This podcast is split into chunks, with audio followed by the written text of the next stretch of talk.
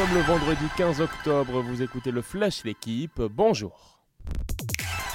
Rendez-vous le 1er juillet 2022 pour un Tour de France qui tourne dans tous les sens. Mot du directeur de la Grande Boucle, Christian Prudhomme.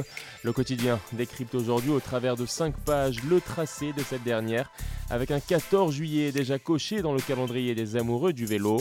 L'ascension de l'Alpe d'Huez fait son retour.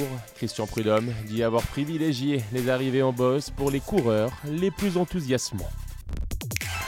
Reprise de la Ligue 1 ce soir. Le PSG leader reçoit Angers à 21h. Marseille sera opposé à Lorient dimanche. Les Marseillais qui nourrissent beaucoup d'espoir cette saison avec la renaissance d'un homme, Dimitri Payet. Le numéro 10 se livre ce vendredi dans les pages 8, 9 et 10 du journal. Payet évoque notamment sa seule discussion avec son entraîneur Jorge Sampaoli, son côté clivant ou encore sa nouvelle amitié avec Emmanuel Macron presque une question d'ego.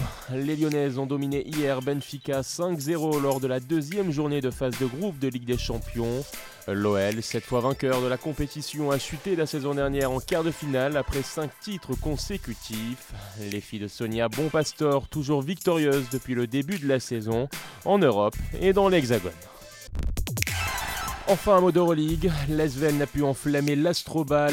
Les Lyonnais ont chuté à domicile face au Maccabi Tel Aviv 93-85. Les Israéliens devant 3 cartons sur 4.